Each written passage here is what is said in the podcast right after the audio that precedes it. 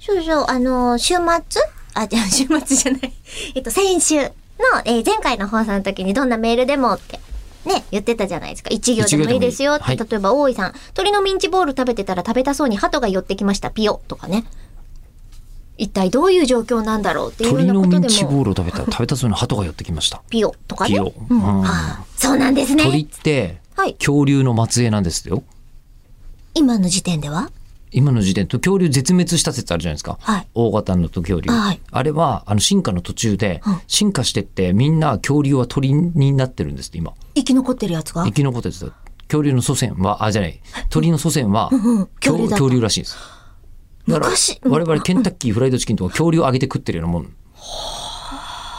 らしいですよほら、常識というか、ええ今の科学ってどんどん更新されちゃうじゃないですそうかで。すねまさかだって毛が生えてるなんて思わなかったでしょう、恐竜。だあそうそうそうそうそういうことらしいですよなんか、からもうちょっと言ったら、鳥じゃない可能性とかも出てくるんじゃありませんまあそれはそれぞれそうなんですけどねねそれはもういろんな可能性がありますけど、その変換点をちょっと見てみたいです一応今のところのそのなんか遺伝子とかのえ。うん、研究研の最究新にだよると。と絶滅というよりも鳥になっちゃったっえ、ていじゃあう、十二支の中で私、竜が一番強いと思ってたけど、鳥もそこそこ強いっすね。同じぐらい。ね。えやった。え、や。鳥鳥鳥年だからら結構弱いなって思ってて、ネズミのちょっと上かぐらいに思ってたんですけえりど。こさん割と絵と気に するよね。楽しいじゃないですか。なんかそまあのね擬人化的な感じ、擬人化、年の擬人星座で化考。えたりとか、そう確そかうにそう。ねまあ、12対戦とはまた違いますけどね。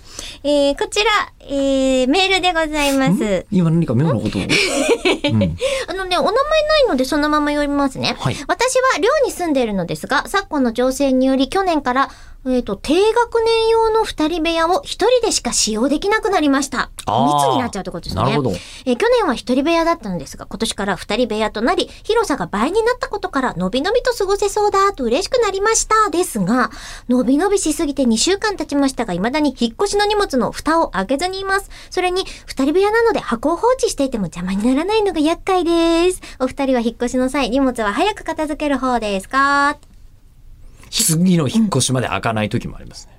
その箱はもうそのまま箱ごと捨てていいと思うって、誰かが言ってましたよ。もう私もそう思 います。